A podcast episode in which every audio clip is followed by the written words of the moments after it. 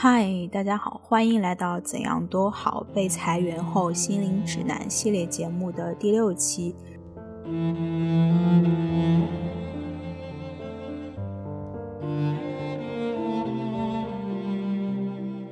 这一期节目想跟大家聊的主题是我付费咨询了律师关于一些裁员的问题。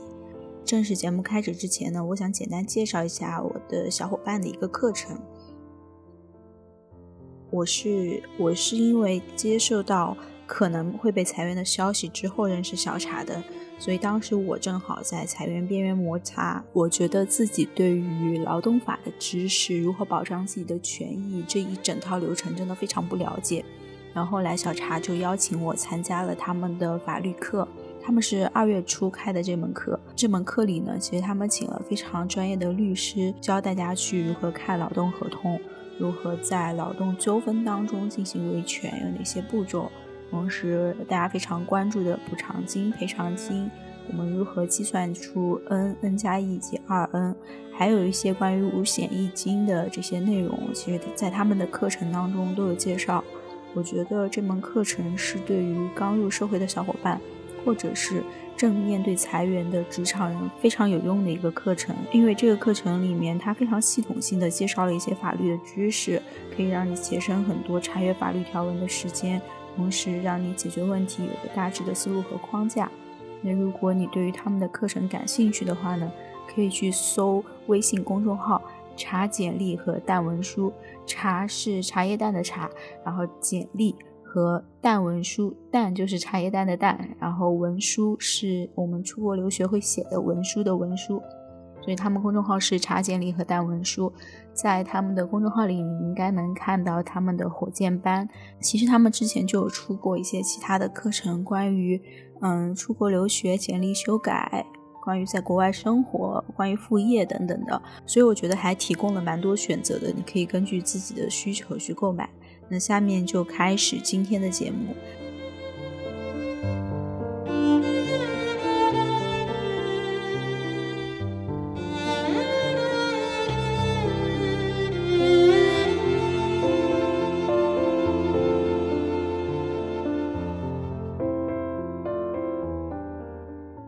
那今天节目呢，就是想跟大家分享一下我的咨询律师的这样的一个经历。那为什么我会咨询律师呢？其实我觉得这件事情在中国来看就是一件很反常的事情，因为好像中国大多数人都不会去请律师。好像请律师就是要花大几千、大几万块钱，然后去跟别人打官司。其实我们可能脑海中一讲到请律师，想到的这种场景啊，就可能是那种民事的纠纷啊，就是打的这种官司，你需要去付不同的一些案件受理费或者申请费等等。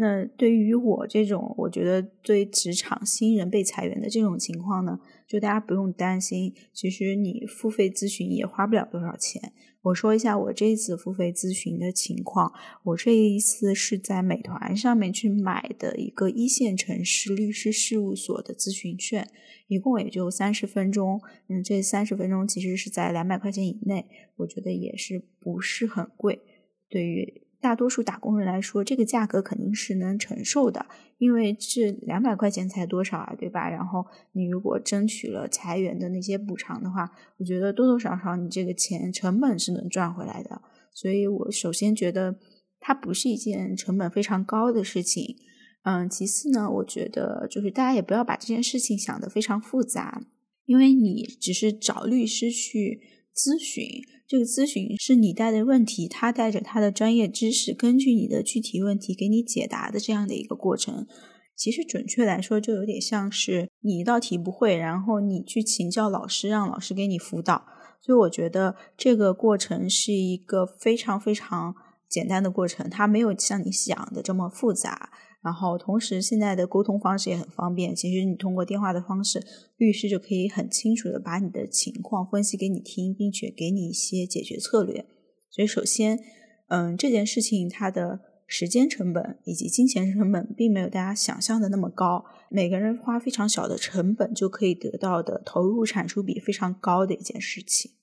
呃，同时呢，我觉得专业的事情就要交给专业的人去做。对于这种裁员的事情，大多数职场人都是没有经历过的。你没有经历过，你就不知道这些事情应该如何处理。而这个时候，如果你去花钱咨询律师的话，我觉得律师首先他作为专业人士，他一方面是对法律知识非常了解的，大大帮助你节约了很多研究法律条文的成本。为什么这么说呢？嗯，假如说你想要在被裁员这件事情当中，假如你想要在被裁员这件事情当中争取到自己的合法权益的话，你必须要了解自己有哪些权益。法律提供了给你哪些权益？那么这个就需要你可能去看看劳动法，然后去研读一下里面的法律条文，甚至很可能对于我这种完全没有接触到过法律领域的人来说，这些东西对于我来说是非常陌生的，我可能读都读不懂。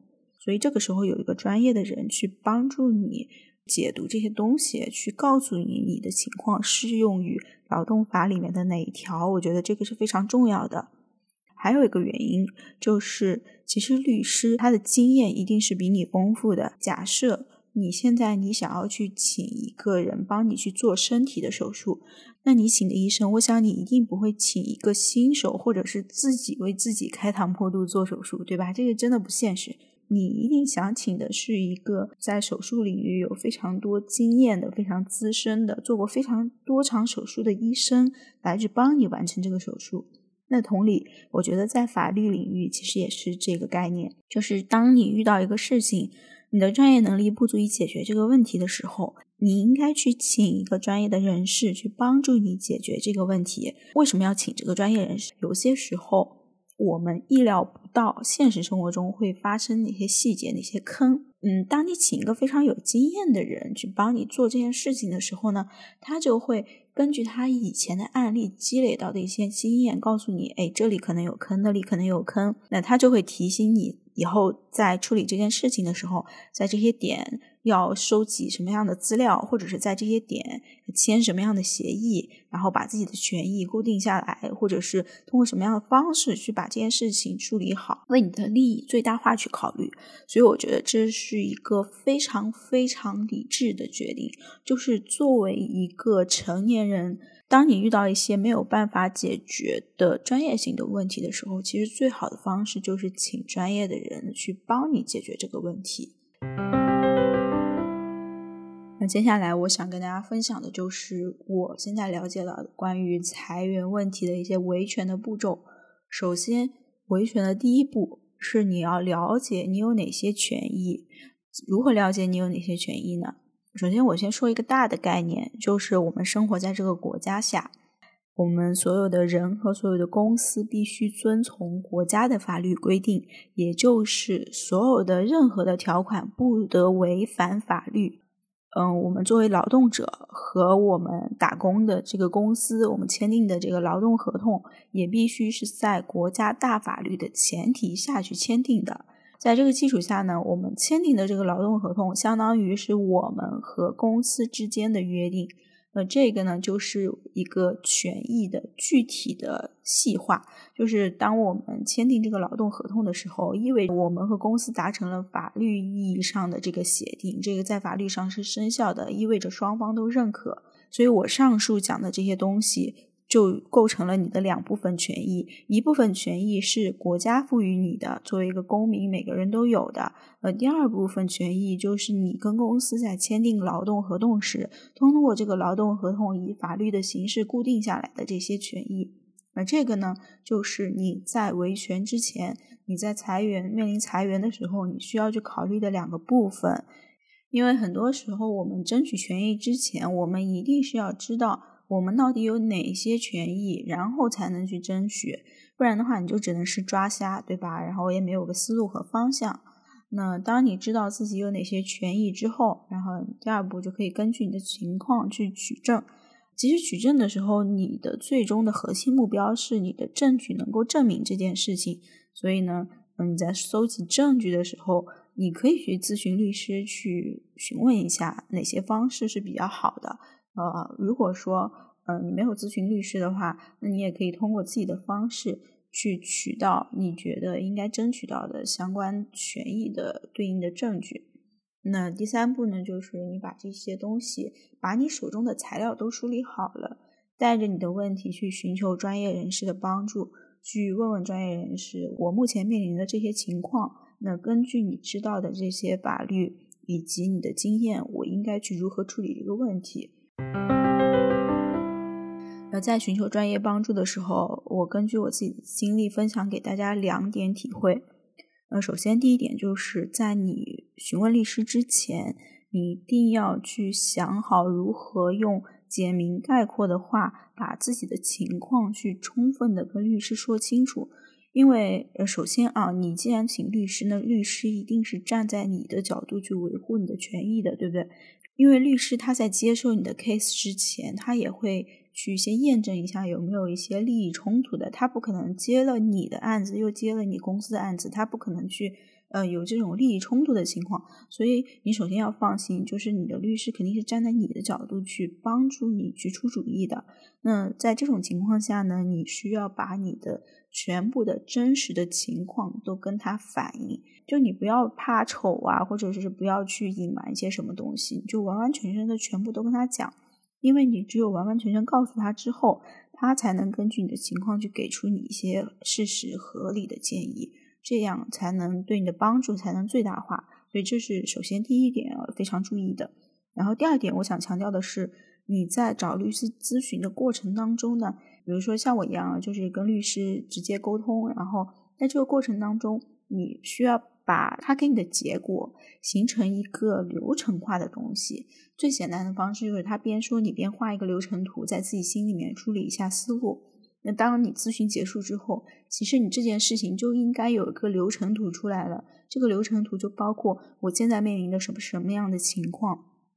那这个流程图呢，就包括我现在面临的是什么样的情况，然后我接下来可能会遇到什么样的事情，这个事情又包括几种结果，分别对应几种结果会产生什么样的后果，针对于每种后果我会有什么样的行动。我觉得只有你把这些东西都完全梳理清楚了，才有可能在整个咨询过程当中受益最大化。就不要好像把律师当做你的一个浮木。然后在你溺水的时候，你就非抱着人家。我觉得并不是这样子的。不论你遇到什么事情，你首先第一反应都是我必须自己把这件事情解决了。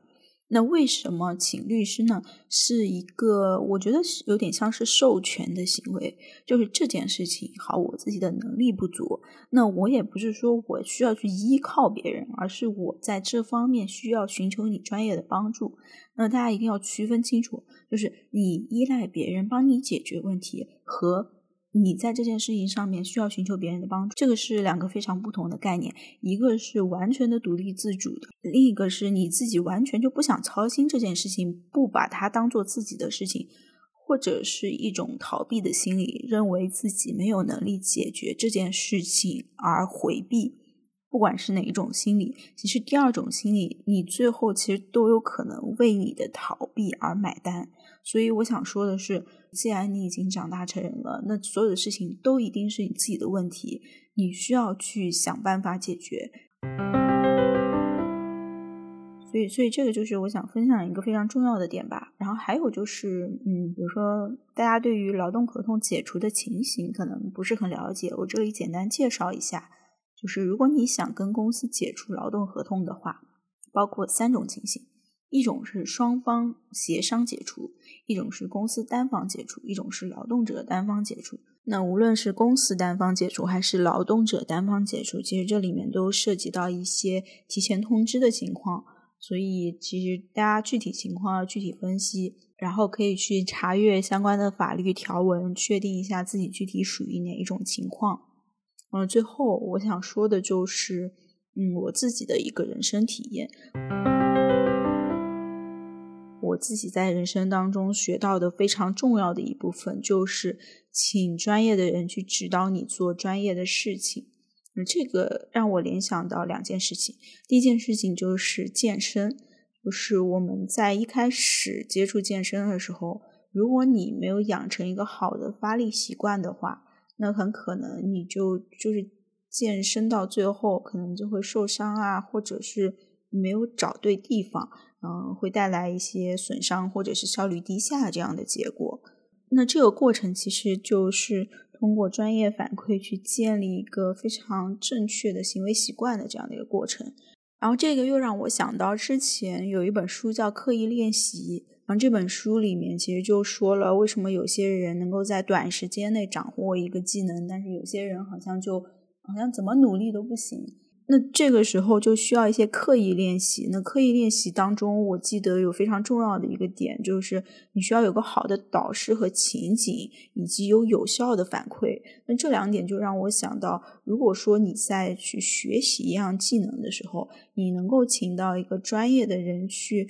从一个非常专业的角度去指导你的话，对于你学习一样技能，应该也是有非常大帮助的。对，这就是我从人生当中学到的一个非常重要的经验，就是学会让专业的人指导你去做专业的事情。那同时也不要依赖别人，因为你所有的事情都是你自己的，所有的事情都应该是自己为自己负责的。希望今天的节目能够带给你一些启发，希望所有经历裁员的小伙伴都可以顺利拿到自己应该有的赔偿。同时，在未来的人生路上呢，可以找到属于自己的人生目标。我们下期再见，拜拜。Do you see me?